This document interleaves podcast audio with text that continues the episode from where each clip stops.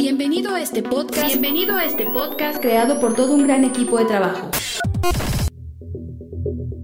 Permíteme presentarnos. Esfuerzo y Valor es una congregación que profesa la sana doctrina. La iglesia es liderada por el pastor y apologista Víctor Manuel Banda, quien con más de 32 años en el campo ministerial ha logrado mediante la gracia de Dios y un esfuerzo constante llevar a casi todo el mundo el Evangelio de Cristo. Nuestro objetivo como equipo es que cada oyente en este podcast sea beneficiado, llevar hasta sus vidas el alimento espiritual, pero sobre todo que conozcan más profundo a Dios y crezcan de manera constante en su caminar cristiano.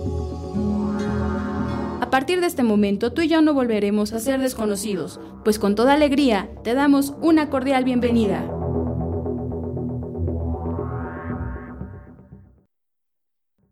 Salmo 40, versículo 1 al 3. Dice la escritura, Salmo 40, verso 1 al 3, pacientemente esperé a Jehová, y se inclinó a mí, y oyó mi clamor y me hizo sacar del pozo de la desesperación, del lodo cenagoso. Puso mis pies sobre la peña y enderezó mis pasos. Puso luego en mi boca cántico nuevo. Alabanza a nuestro Dios. Verán esto muchos y temerán y confiarán en Jehová. Quiera Dios bendecirnos en esta mañana. Pueden sentarse, hermanos. En estos días que eh, estuve en oración. El Señor me hizo sentir en el corazón que la Iglesia necesita que se le vuelva a recordar su caminata espiritual. Entonces vamos a estar estudiando en las próximas semanas temas relacionados a las tres etapas de la gracia. Casi, pues la mayoría ya conoce de memoria esas tres etapas, pero de repente como que perdemos perdemos el sentido de que tenemos que llegar a un lugar que nos ha definido el mensaje de la hora, porque el mensaje a eso fue enviado, para mostrarnos que tenemos que entrar a la tierra prometida. Perdemos este sentido y nos acostumbramos simplemente a ser parte de este tabernáculo. Y yo no quiero que esta iglesia ande como, como Israel de la antigüedad, vuelta y vuelta. Ustedes saben que Israel se extravió cuarenta años en el desierto, sin rumbo, y podemos caer como iglesia, como ahorita en la actualidad las organizaciones pentecostales, bautistas, adventistas, como se denominen, solamente están dando vuelta y vuelta, van y vienen a una iglesia, se congregan, tienen actividades, pero no hay un rumbo, no hay una dirección definida. Y el mensaje, el mensaje vino a, a ponernos todos los faroles, todas las luces apuntándonos hacia el sello del Espíritu Santo. Ese es el punto. Si no llegamos al sello del Espíritu Santo, recuerden, no fue de mucho provecho haber salido de la organización. Porque yo creo con todo mi corazón que en Monte María hay hermanos que van a ser salvos. Y algunos de ustedes que vienen de Monte María pues no tendrían ningún caso haber salido de ahí si no entran al sello del Espíritu Santo. No tendría ningún sentido haber salido del movimiento pentecostal o adventista o de los testigos mormones de donde haya salido, si no llegamos a la tierra prometida. Esa es la diferencia, la, más marcada de la iglesia novia a la iglesia salva, que ella logrará entrar a esa promesa, el sello del Espíritu Santo.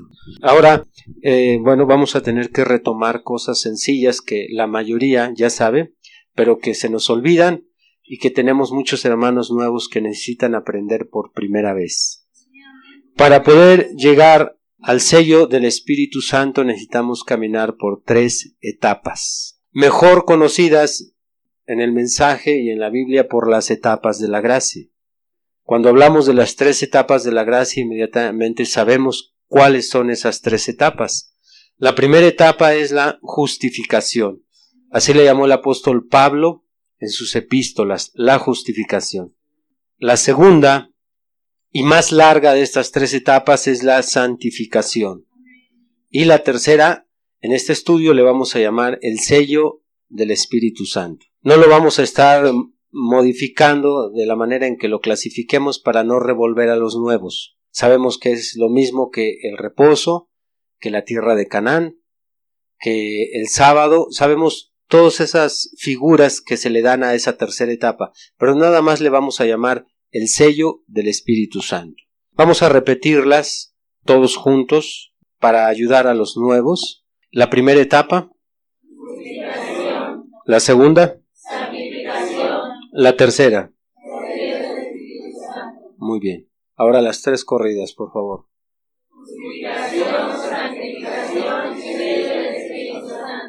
Muy bien. Tenemos que saberlas muy bien, porque obviamente al conocerlas tenemos que ubicarnos en cuál de esas tres etapas estamos. Ahora, estas eh, tres etapas tienen como función las tres juntas. Sacarnos, prepararnos y colocarnos. Vuelvo a repetir. Las tres etapas de la gracia, la justificación, la santificación y el sello tienen como propósito sacarnos, prepararnos y colocarnos. Si usted inmediatamente acomoda estas tres cosas que hacen las tres etapas, sabemos que nos sacan del mundo, nos preparan y nos colocan en posición de cristianos. Esa es la función de estas tres etapas. Vamos a leer nuevamente el, capítulo 40 de los Salmos para entrar en estas tres etapas de la gracia. Y le entregamos la honra y la gloria al Señor Jesucristo. Vamos a leer ahí en el versículo 1 y 2 nuevamente, para ver cómo el Espíritu Santo en David nos habló precisamente de estas tres etapas en este capítulo. Dice ahí David, pacientemente esperé a Jehová, y se inclinó a mí, y oyó mi clamor, y me hizo sacar del pozo de la desesperación, del lodo cenagoso, puso mis pies sobre peña y enderezó mis pasos. Sabemos que David era un hombre de campo, porque ustedes recuerdan de, de esa familia, la familia Isaí, era, era el pastorcillo de la familia, era el que cuidaba el rebaño. Y David en su experiencia, cuando Dios lo salva, describe en este salvo cómo Dios lo sacó del lodo cenagoso. ¿Por qué David usa la expresión lodo cenagoso? Para hablar de su experiencia de haber sido salvado por el Señor. Porque David sabía muy bien que cualquier persona que vive alejada de Dios vive una vida muy semejante al lodo cenagoso. Una vida sucia, una vida baja, una vida pestilente, de donde la mayoría de nosotros fuimos rescatados. Porque ser, ser borracho no, no tiene nada de honorable. Ser un drogadicto, ser un adúltero, ser una mujer peleonera, majadera, grosera, bravucona, todo eso no tiene nada de, honorables, son vidas bajas, vidas sucias. Y es por eso cuando David habla de cómo Dios lo sacó, inmediatamente compara ese estilo de vida con el lodo, el lodo cenagoso, porque dice que de ahí lo sacó el Señor, del lodo cenagoso. Alabado sea su santo nombre. Ahora, nosotros sabemos claramente que eh, al comparar nuestra vida con las escrituras, pues nos falta, y no poco nos falta. Pero una cosa es cierta, que ya no estamos en el lodo, hermanos. Oh, eso es cierto. Ya es seguro que no vamos a encontrar a un diácono tirado de borracho allá abajo en la esquina. Es cierto que ya no vamos a ver a los cristianos agrediendo físicamente o violentamente a las personas con palos y piedras como lo hacíamos anteriormente. Hay muchas cosas también en las cuales la obra de Dios se puede admirar en, nuestras vidas. Ya no estamos en ese lodo, en ese lodo en el que la gente ahorita continuamente se mueve. Por eso yo creo que una persona que se dice cristiana y vive en el lodo, todavía él realmente no tiene la experiencia que vivió David. Y ahí es donde constantemente la gente se confunde y se hace llamar cristiano por, porque fue a una iglesia o pertenece a una iglesia, por adquirir una religión nueva. Antes era católico, ahora es evangélico o protestante o como se le quieran llamar. No. En esta primera etapa porque David nos está clasificando la justificación como la experiencia de salir del lodo. Eso es la justificación, ser rescatados del lodo. Y creo casi todos los que estamos aquí ya fuimos sacados del lodo cenagoso. Aleluya. ¿Si está cierto usted eso? A menos que no sepa su posición. O solo que se haya pasado de la cantina a la iglesia. Aleluya. ¿O cuántos vienen de ver una película pornográfica y llegaron aquí al culto? ¿O cuántos vienen de una fiesta de 15 años? Ya, compadre, ya, ya nada más bailamos esta porque tengo reunión. Ya no, gracias al Señor. Eso está en el pasado. Ese estilo de vida de lodo, de suciedad, de inmundicia, está en el pasado. Ahora, sí es verdad que las iglesias están llenas de gente que todavía viven en el lodo y se sientan en una banca. Se revuelcan en el lodo y cantan cantos. Y es por eso que hay mucha, mucha gente que ya no cree en el Evangelio, porque dice, no, pues yo en casa tengo uno. Fuma, toma, miente, roba y va a, su, a sus cultos. Por esa clase de fichitas, el Evangelio se deshonra. Pero habemos otros que sí fuimos sacados del lodo. Todavía andamos un poco tiznados, pero ya no vivimos en el lodo. Ahora, si usted se fija, David menciona junto con la expresión lodo cenagoso, vea usted en su versículo 2, él menciona el pozo de la desesperación. A ese lodo cenagoso le llama el pozo de la desesperación. Es lo mismo porque si usted se da cuenta, no aparece una conjunción, una i, sino aparece una coma. Usted sabe que la conjunción i agrega algo más. Cuando mencionamos un nombre de una persona, Juan y Toño, estamos añadiendo algo, pero David no menciona, me sacaste del pozo de la desesperación y del lodo, no, le llama al mismo lodo cenagoso pozo de la desesperación, porque muchos de nosotros recordamos que era un infierno el estilo de vida que llevábamos antes. Es la misma desesperación que vive ahora el pecador. Cuando no puede dejar su alcohol, no puede dejar su droga, no puede dejar de maltratar y golpear a su familia. Ese lodo cenagoso en el que ellos se baten, se mueven, es la misma vida de desesperación que ellos llevan, porque no encuentran la salida, no encuentran la manera.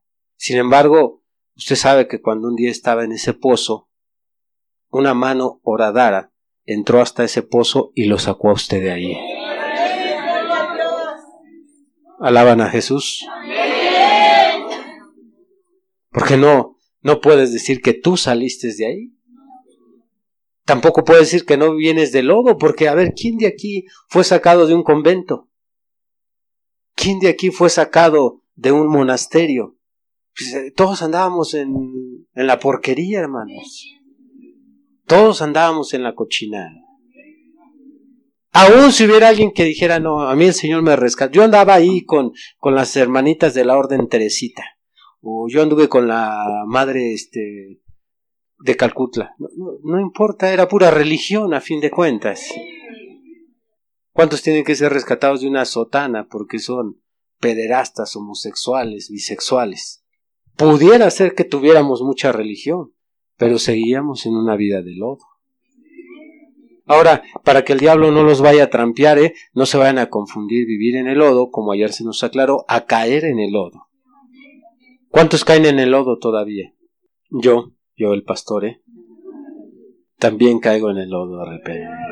Pero ayer ya se aclaró. Ahora los que deben de sentir vergüenza en esta reunión son los que viven en el lodo esos que se siguen moviendo en el lodo, y ya después de moverse en el lodo, ahora sí vámonos al culto. ¿Sabe qué animal en la Biblia es la figura o la representación adecuada de, de esos, entre comillas, cristianos?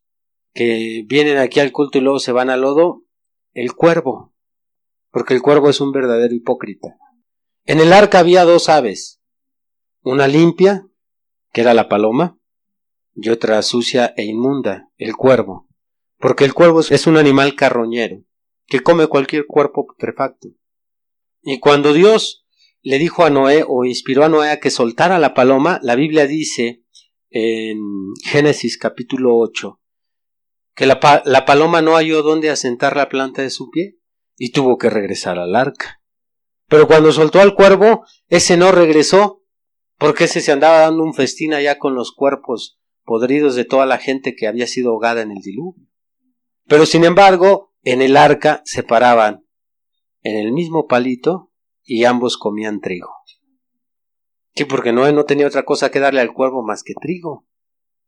Pero cuando estaba ahí con Noé comía trigo y cuando salía fuera del arca comía animales y gente podrida. Un animal carroñero. Esos son, ese es el retrato vivo de los cristianos, que se vienen aquí, se sientan en un culto a comer el trigo de Dios y luego se van allá a echarse sus películas mundanas y se regresan al culto y luego se van a una fiestecita y ahí vienen al culto y se van a un baile. Bendito el Señor por siempre. Arrepiéntete, cuervito. Arrepiéntete. Bueno, mira, nada más dile a Dios, Señor, cambia mi naturaleza. Porque me gusta comer trigo, pero también me gustan los animales podridos me gustan los gusanos, me gusta lo echado a perder, me gusta el lodo, el fango cenagoso. Alabado sea el Señor. Muy bien, alguien que ha sido sacado del lodo cenagoso es alguien que ha sido justificado. ¿Cuántos justificados tenemos en esta reunión? Alabanzas a su nombre. Porque no saliste no fue tu fuerza de voluntad. No fue tu decisión. Ahora sí, terminó este estilo de vida. Año nuevo, vida nueva. No. Era año nuevo, cerdo nuevo. Nada más. Una bañadita rápido, pero otra vez a regresar a lodazal. Pero bueno, cuando él nos sacó del lado del, perdón, fango cenagoso, del lodo, bueno, fue cuando experimentamos nuestra justificación. Porque estas tres etapas hacen tres cosas. La primera, hermano, ser sacados. La segunda, nos prepara y la tercera, nos coloca. Esto quiere decir que hay muchas iglesias que tienen gente no justificada. Quien es justificado es quien es sacado del lodo. Ahí ya pudieras entonces ubicarte, te estamos dando con esta enseñanza tu posición y determinar si empiezas de una vez tu justificación. Y si empiezas tu justificación es pedir ser sacado del lodo. Aleluya. Es por eso que Dios nos ha prohibido en esta iglesia usar libremente la expresión de cristiano. Porque cristiano, recuerde usted que quiere decir Cristo pequeño. Un cristiano es un Cristo pequeño, es una persona que vive las enseñanzas de Cristo, que refleja Cristo en su vida diaria. Y hemos sido cuidadosos en decir estoy intentando ser un cristiano. O me gustaría ser un cristiano. Entonces, ¿qué eres? Te van a preguntar, entonces, ¿qué eres? Bueno, pues ahorita nada más un religioso. Esa es la verdad. Pertenezco a un movimiento religioso, canto unos cuantos cantos y por allá de vez en cuando leo mi Biblia. Por allá cada quince días o cada mes o cada tres meses. Aquí sí ya fotografiamos a varios de esta reunión. Imagínate que yo me fuera uno por uno cada cuando lees tu Biblia, cada cuando lees tu Biblia, cada cuando lees tu Biblia. Y hermanos, llevo una semana que no la leo, llevo 15 días, llevo tres semanas, llevo seis meses que no la leo. Qué vergüenza, hermano. Pero no te preocupes, hay muchos como tú, no eres tú solito. De los de calidad son, son menos, ¿verdad? Son pocos, pero los hay. Alabanzas a nuestro Señor. Creo que lo único que se ha desgastado de tu Biblia es la pasta y eso porque te la traes y la llevas nada más. De llevar y traerse, se te ha acabado. Creo que se te borró por ahí la expresión Santa Biblia. Ya es que lo ni las manos te lavas, toda mugrosa la pasta, pero bueno. Estamos tratando de encontrar a los que han sido justificados. Alguien que ha sido justificado se describe en Romanos 5. Vamos a leer Romanos 5 alabanzas a nuestro Señor. Romanos 5 solamente voy a leer el versículo 19. Porque así como por la desobediencia de un hombre, los muchos fueron constituidos pecadores, así también por la obediencia de uno, los muchos serán constituidos justos. Hasta ahí la escritura. La justificación no es otra cosa sino lo que Pablo menciona aquí. Dios nos constituye justos una vez que hemos sido sacados del lodo. ¿Por qué? Porque sabemos que nos arrepentimos, Dios nos perdona, y ante los ojos de Dios, ante la sociedad, bueno, no ha cambiado mucho el concepto, pero ante los ojos de Dios, una persona que ha sido sacada del lodo ha sido justificada, esto es, ha sido considerado justo. Repito, esto es importante ante Dios. Sí, porque si yo le pregunto a tu papá, a tu mamá, a tu hermano, a tu hijo, a tu cuñado, oye, ¿este es justo? No, hombre, pues es una rata. Aleluya. ¿Por qué va a decir eso de ti? Porque te conocen.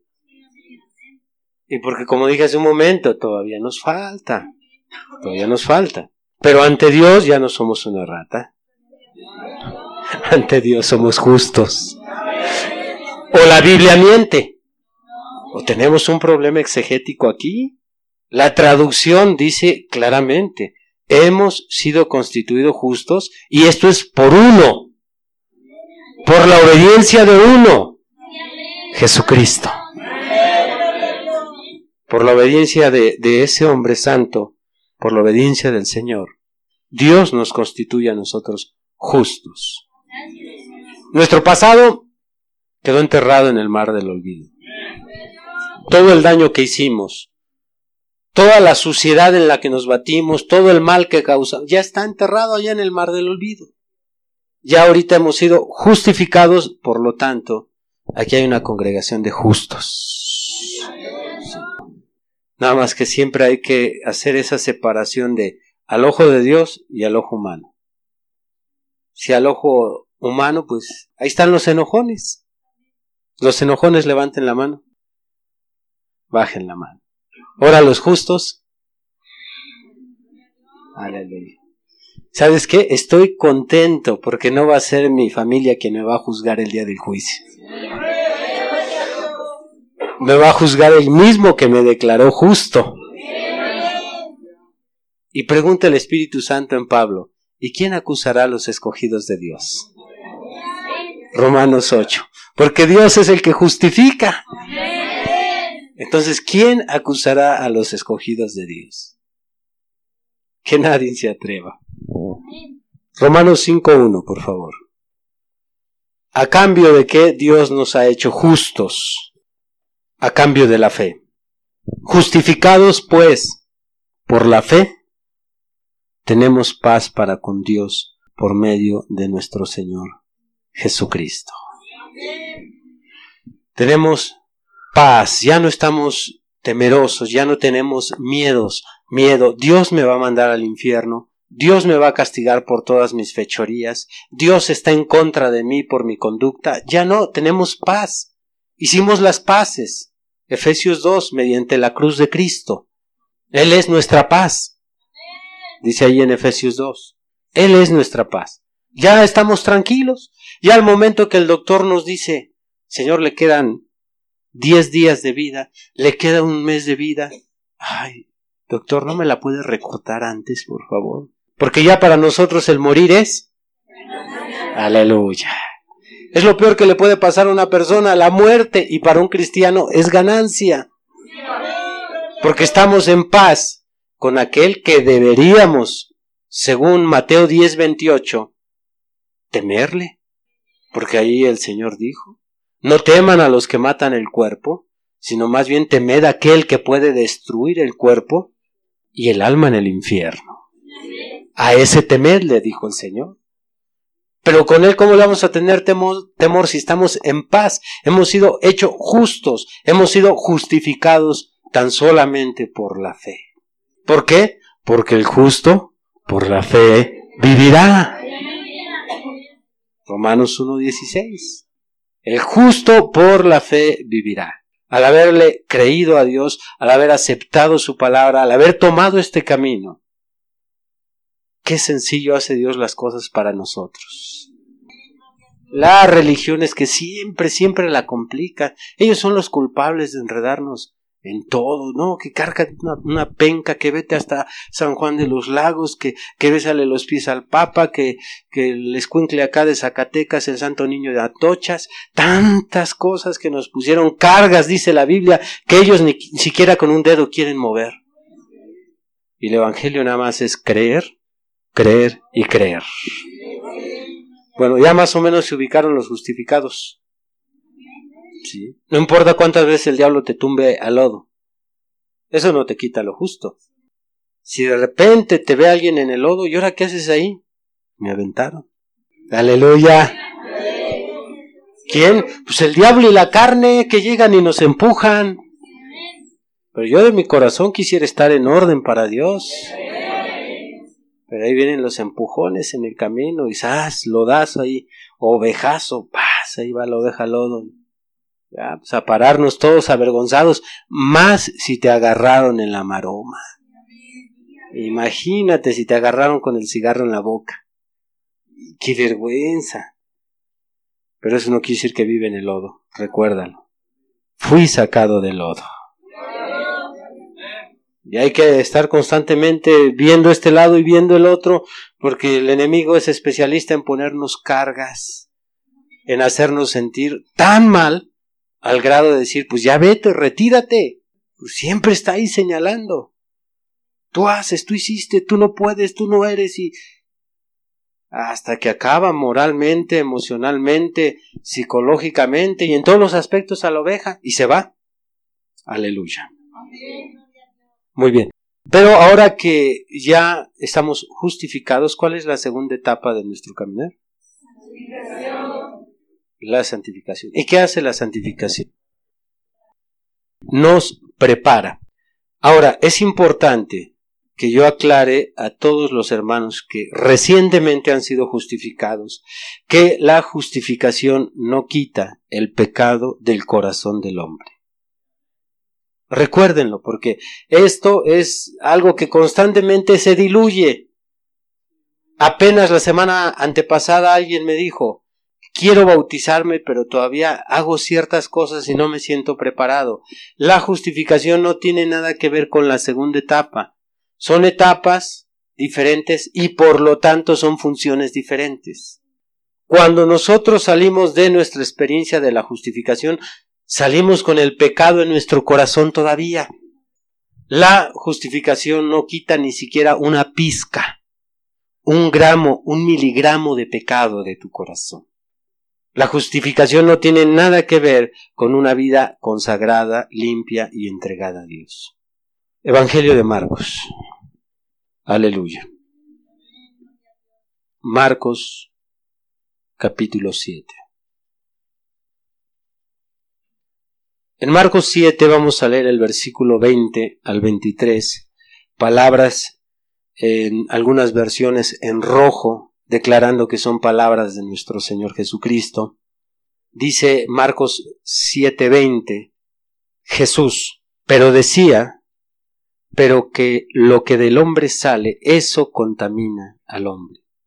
Porque de dentro del corazón de los hombres salen los malos pensamientos, los adulterios, las fornicaciones, los homicidios, los hurtos, las avaricias, las maldades, el engaño, la lascivia, la envidia, la maledicencia, la soberbia, la insensatez. Todas estas maldades de dentro salen y contaminan al hombre aquello que nos hizo revolcarnos en el lodo, la maledicencia, las borracheras, los adulterios, las orgías, todo lo que nos empujó a vivir una vida sucia, baja y degradante, no salió de nuestro corazón cuando fuimos justificados.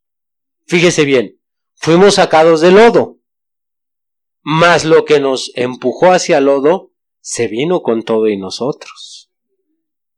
Qué tremendo. Lo que nos hacía ir a batirnos en el lodo, pues vamos, órale y, éntrale y, y otra, y ahí le va otra, compadre. Todo eso que nos hacía batirnos en el lodo, cuando Dios nos saca, no lo traemos dentro del corazón. Y nadie debe de descontrolarse. Y ese, esa es la traba y el pero para muchos que no se han bautizado.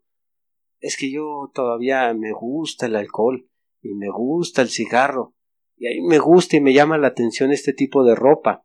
Claro, porque de la justificación tú tienes que empezar a caminar en tu segunda etapa.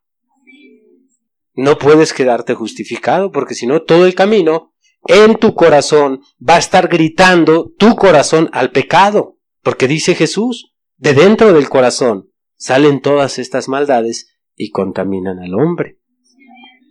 O sea, cuando el Señor nos sacó del lodo, obviamente se vino la raíz de los problemas. Aleluya. Y a esta altura no debes de descontrolarte. Como estás en un proceso de santificación, pues todavía hay cosas ahí en el corazón que no han salido. Otras ya salieron, ya fueron vencidas. Nuevamente alabado sea nuestro Señor. Porque hay algo que, que Él ya venció.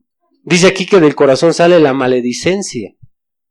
Yo le daba la gloria al Señor hace, hace unos cultos atrás porque yo les comentaba a la iglesia que hace 20 años no sale una maldición de mi boca. Y si no sale, es que ya no está en el corazón. Gracias al Señor. Ahora más bien cuando me machuco, que es cuando salían las víboras, o cuando te hacían enojar, salían las víborotas, y los caracolitos y todo. Ahora me machuco y gloria a tu nombre, Señor. Bueno, no, no con una sonrisa, ¿verdad? Pero. Ay, gloria al Señor. Ay, bendito Dios. Pero ahora salen alabanzas al Señor. Y si no salen es porque ya no están ahí. Porque del corazón salen, ahí dice Jesús. Ahí están todas esas cosas. Entonces, en este proceso de la santificación comienza, escúchelo bien, ¿cuándo empieza la santificación? Cuando comienza una vida de abstención. Anótelo. Cuando comienza una vida de abstención. La santificación no es sino abstenerse de aquellas cosas que antes disfrutábamos. A mí en la vida pasada, antes de ser cristiano, cómo me gustaba el alcohol, cómo me gustaba la droga, cómo me gustaba el cigarro. Bueno, ahora como eso nos acompaña en el corazón, ahora la santificación empieza cuando tú te empiezas a abstener de aquellos deseos carnales. Primera de Pedro. Primera de Pedro capítulo 2 versículo 11 Amados, yo os ruego como a extranjeros y peregrinos que os abstengáis de los deseos carnales que batallan contra el alma, manteniendo buena vuestra manera de vivir entre los gentiles, para que en lo que murmuran de vosotros como malhechores, glorifiquen a Dios en el día de la visitación, al considerar vuestras buenas obras. Vea la, la, la, la expresión del apóstol. Amados, les ruego, les suplico que se abstengan. ¿De qué? De aquellos deseos carnales que batallan contra el alma. Como nuestro corazón, nuestra alma fue conquistada para Cristo, ahora solamente anhelamos vivir para el Señor. Anhelamos hacer lo que le agrada. Pero todavía esos deseos carnales que en nuestro corazón comenzaron como una raíz, ahí están. Ahora que te toca, pues sí quiero, pero soy cristiano, por lo tanto me abstengo. ¿Y de dónde viene la palabra abstención? Abstenerse, negarse privarse. Cuando yo me abstengo, me privo, me niego, me sacrifico.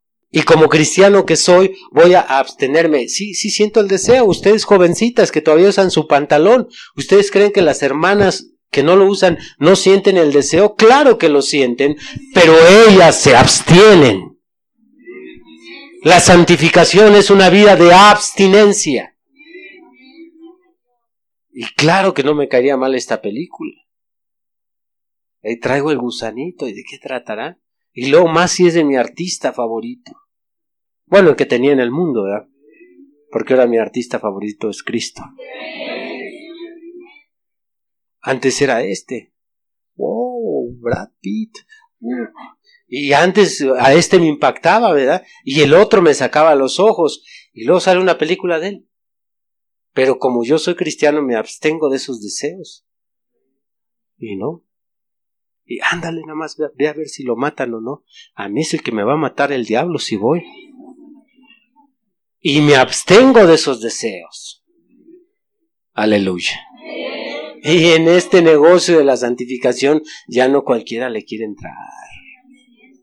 ¿Por qué? Porque a veces, siendo honestos, preferimos darle rienda suelta a nuestros deseos carnales a abstenernos.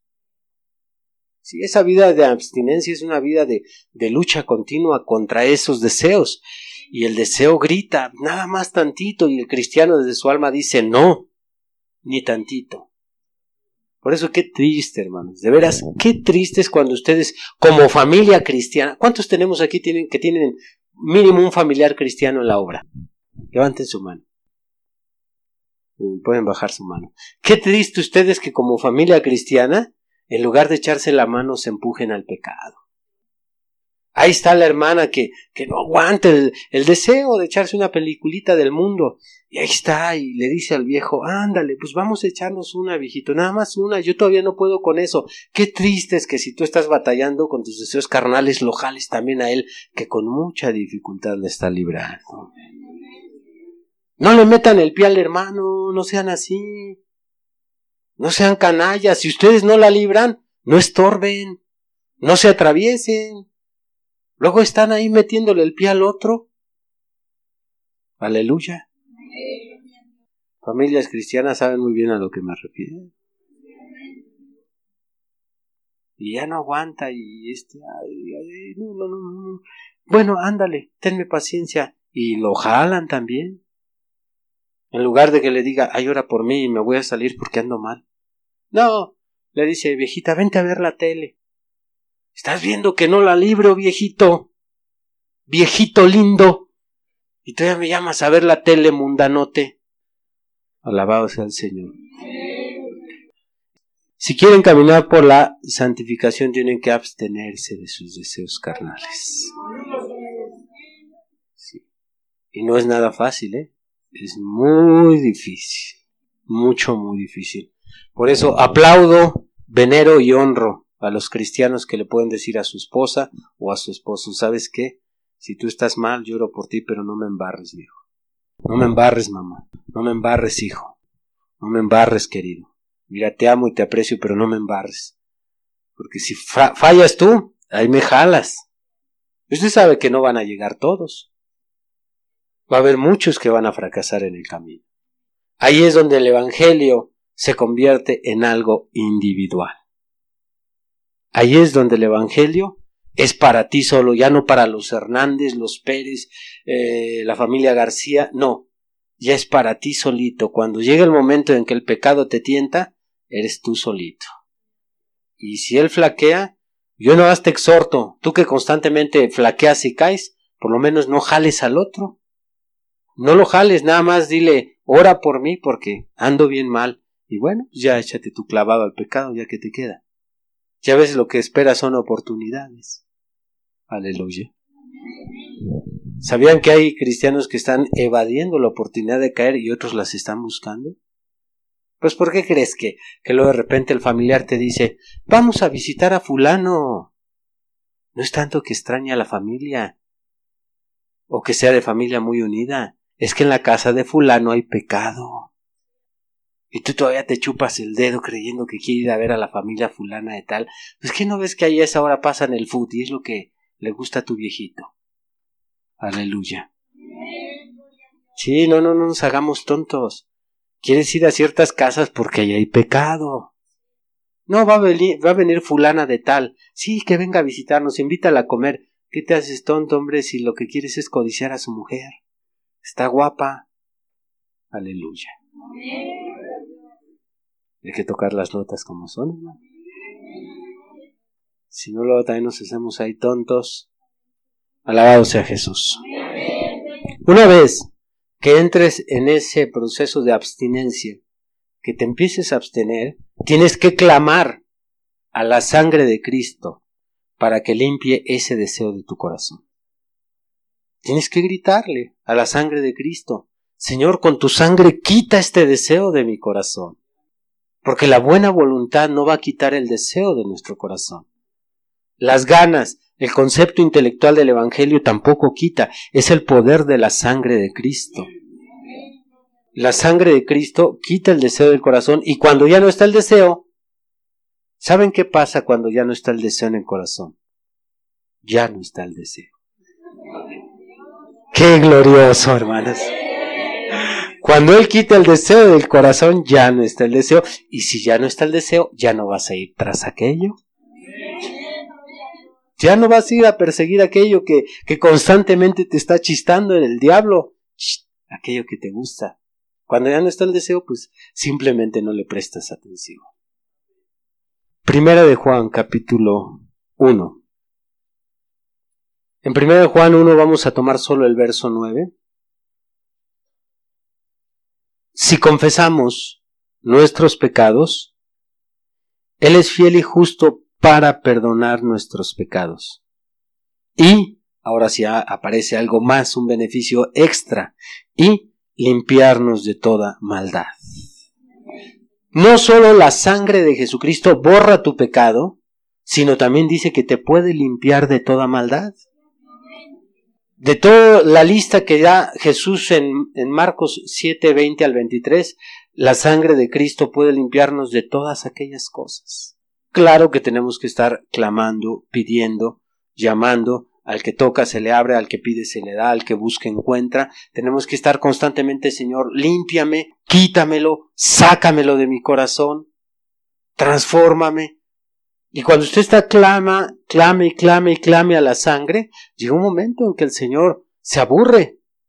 Como aquel que estaba, amigo, amigo, dame pan porque tengo un invitado. Vete, ya estamos acostados. Amigo, dame pan. Vete, hombre, deja dormir. Amigo. Y hasta que se paró y le dio el pan. Aleluya. Y Jesús dijo, háganle igual. Pidan, clamen, llamen, busquen. Y cuando estamos, límpiame con tu sangre, lávame con tu sangre, saca esto de mi corazón, tu sangre tiene poder.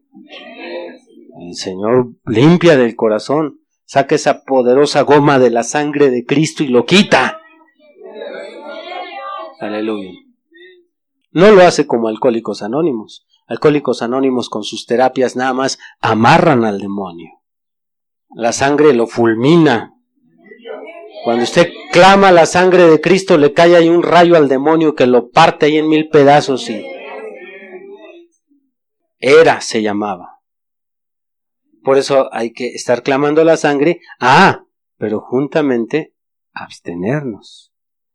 Sí, porque muchos nada más quieren clamar a la sangre y no quieren abstenerse. Oye hermano, ¿qué haces tú en esta cantina? De aquí a lo que la sangre de Cristo me lo quita. No, no, no, no, no, no. Tú tienes que clamar a la sangre y te tienes que abstener. Dale un codazo al de al lado para que le caiga el 20. Ahí te hablan, hermano. Que querías nada más la sangre de Cristo. No, no, no, no, no. No. Ay, es que estos pantalones apretados se me verían re bien. No, hermanita. Te tienes que abstener. Y luego la sangre de Cristo te ayudará. Si quieres ser cristiano, ¿eh? si quieres seguir siendo parte de este grupo, eh, pues puedes venir como vengas. Puedes venir en tu lodo, no hay mucho problema. Aquí de aquí no te corremos. De la gloria si te avientan a puntapiés. Alabado sea el Señor. Sí, el cielo no se hizo para los cerdos, ni para los sucios. El cielo está hecho para gente santa limpia y consagrada. Una vez que logramos una total santificación, subrayo, total santificación, no parcial, no vamos a recibir el sello si estamos parcialmente santificados. Tenemos que ser totalmente santificados. Una vez que hemos sido santificados totalmente, nos convertimos en candidatos para el sello del Espíritu Santo. Solo quien haya sido totalmente santificado. Por eso, un cristiano constantemente está revisando su vida si le interesa el sello. Señor, ¿qué me falta? Ya vamos a dejar atrás aquellas cosas pasadas de ya no tomo, ya no fumo, ya no robo, ya no miento, ya no maldigo. Yo creo que alguien que va avanzando en santidad, eso es de lo primero que se quita. Porque si tú todavía eres un, una persona que practicas todo aquello, reubícate y date cuenta que no has salido del lodo. Pero alguien que ha sido santificado, bueno, gradualmente va haciendo cambios en su vida. Entonces, cuando estamos tratando de llegar a ese sello, decimos, ¿qué me falta, Señor? Esto no, esto no. Ah, mi carácter. Todavía mi carácter. Me gana el, enojo, la ira. También, Señor, los malos pensamientos. Todavía estoy batallando con mi mente. Y empezamos a recoger aquellas pequeñas cosas que nos faltan y a trabajar en esas pequeñas cosas. Ahí es cuando cada pastor de cada iglesia o cada encargado de cada iglesia, cuando observa, cuando revisa su congregación, entonces yo empiezo a checarme a mi hermano Nicolás, mi hermano Juan Carlos, y de repente veo a mi hermana Itzayana y digo, la hermanita ya se estacionó, ya no avanzó en santificación. Es un ejemplo. Cuando yo veo que alguien no cambia, vive igual, se viste igual, habla igual que el mundo, se divierte igual que el mundo, ya estudiamos eh, en el tema ¿Por qué lo hago? acerca de la diversión de los cristianos. Cuando yo veo que alguien se estacionó, pues yo me doy cuenta que no está caminando en su segunda etapa, la santificación. Tú no te puedes ver, si estás en santificación, tú no te puedes ver igual en el culto de hoy a en el culto de aquí a dos meses. Tuvo que haber cambios. Si yo lo observo, cuando llega un hermano de hace medio año, ahorita, y yo veo su vestimenta, su vocabulario, sus gustos, sus distracciones, yo digo, va avanzando en su segunda etapa. Pero hay algunos que se estacionaron en justificación y ahí apagaron el carro y ahí están ahorita todavía. Se conformaron con, haber sido sacados del lodo, mas no han visto cambios en su vida. Aleluya. Pero cuando hemos sido totalmente santificados, cuando trabajamos en esas pequeñas cosas que nos faltan, faltan, perdón, ya estamos listos para recibir un sellamiento. Recuerde, el sello es la meta de esta caminata espiritual. Efesios 4, versículo 30. Y no contristéis al Espíritu Santo de Dios, con el cual fuisteis sellados para el día de la redención. No contristéis al Espíritu Santo, con el cual fuisteis sellados. Ese sello, ese sello es tu boleto. Sin el sello, sin el boleto, todavía estás arriesgando muchas cosas. No solo rapto, porque bueno, es, es obvio que nadie sin el Espíritu Santo como sello sube en el rapto, en el arrebatamiento. Es obvio que no hay cena de las bodas del Cordero, que no hay Nueva Jerusalén, que no hay un cambio de cuerpo, pero hasta la salvación sin el sello se está arriesgando. El ejemplo más conocido que tenemos en el Nuevo Testamento es Judas, en el Antiguo es Esaú. ¿Cómo alguien que puede avanzar tanto en un caminar espiritual puede fallar como falló Judas? Sí, el mensajero nos, nos, nos da el cuadro de, de Judas. ¿Quién era Judas? Judas no era un borracho, Judas no era un adúltero, Judas no era un maldiciente como el pastor. Judas iba bien, ahí la llevaba. Simplemente no logró entrar hasta el sello del Espíritu Santo en Pentecostés Hechos 2 y desde ahí se resbaló hasta el infierno. Por eso es importante que los que ya estamos trabajando en santificación, avancemos, hermano, porque se vienen nuevas presiones sobre la iglesia, y en esas presiones muchos cueros van a reventar. Muchos van a fracasar. Y si usted quiere algo todavía más evidente, más real, nada más voltea a los hermanos que ahorita andan en el mundo y anduvieron entre nosotros para que vea que nadie está seguro en este camino hasta que no entre al sello. Con el sello del Espíritu Santo estamos seguros, estamos ciertos, todavía habrá batallas, Habrá problemas, pero no existe la posibilidad de que te pierdas y de que falles en el arrebatamiento. Una vez que entres o entremos al sello del Espíritu Santo, ya lo único que tenemos que hacer es esperar que Él venga o Él nos llame, pero ya sabemos que todas las promesas el Señor le da a su iglesia nos pertenece. Porque Pablo también le llamó las arras. ¿Alguien sabe? Que lo sepa, no que se dé una idea. ¿Alguien sabe por qué en la tradición católica se acostumbran las arras? Puede haber varios conceptos, pero las arras, bueno, para empezar sí saben que son las arras, ¿verdad? Cuando te casaste, los que se casaron en la católica. Hermano Alejandro. Correcto. Bueno, eso no simboliza, pero sí son esas monedas. Les voy a decir qué simboliza. Es un enganche. ¿Qué es un enganche que se da? En lo natural, cuando se hace un negocio, es la cantidad que asegura que aquello ya nos pertenece. Cuando usted va a una tienda y da un enganche, entonces ese producto ya no puede ser vendido porque se dio un enganche, le pertenece a usted, lo único que tiene que hacer es que la tienda espere a que usted le dé la diferencia. Eso es el sello del Espíritu Santo.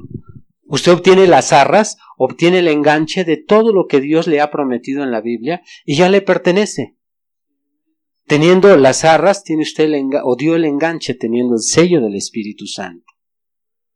Ya nos pertenece el rapto, nos pertenece la gloria, nos pertenece las bodas del Cordero, nos pertenece la nueva Jerusalén, nos pertenece un cuerpo glorificado, nos pertenecen muchas cosas cuando obtengamos el sello, las arras. Pablo le llama arras del Espíritu Santo. Pero eso es a, porque ya te veo tu carita contenta hasta que obtengas el sello. Sí, ¿verdad? Qué emocionante. Sí, pero cuando tengamos el sello, porque de aquí a que lo obtenemos pueden pasar muchas cosas. Por eso esa es la meta de la vida cristiana. Los que no han sido justificados les exhorto en el nombre de Jesús, busquen su justificación. Los que se estacionaron en justificación y no quieren entrarle a la santificación, esto es abstenerse de los deseos carnales, empiecen a trabajar en su santificación. Y los que vamos avanzados en santificación, apurémosle, hermanos. Porque Jesús viene y tenemos que obtener el sello del Espíritu Santo. Pónganse de pie, hermanos. Aleluya. Bien, vamos a estar en los próximos temas redondeando este punto. Para que ubiquen el estudio por si lo quieren adquirir, el tema es del lodo a la peña. Porque David, su bautismo al Espíritu Santo fue cuando él expresa y mis pies fueron colocados o puestos en la peña. Y usted sabe que la peña es Cristo. Pero ¿por qué David menciona que sus pies fueron puestos en la peña? Porque ya, ya con esos mismos pies que un día caminó en el lodo, ahora caminaba en Cristo Jesús. Así es que, hermanitos, nadie se sienta contento por decir, bueno, ya me admitieron en el tabernáculo, ya tengo ministerio, ya le caigo bien al pastor, todo está en orden. Checa en qué parte de, de la vida cristiana te quedaste y empieza o empecemos a trabajar de ahí. Inclinemos nuestros rostros. Señor, una vez más tu palabra nos ha encarado en esta reunión. Y podemos ver en la vida cristiana, Señor, que el congregarse o pertenecer a una iglesia, eso no es cristianismo. Tu palabra nos declara que tenemos que llegar a la meta de todo cristiano y este es el sello del Espíritu Santo. Ayúdanos.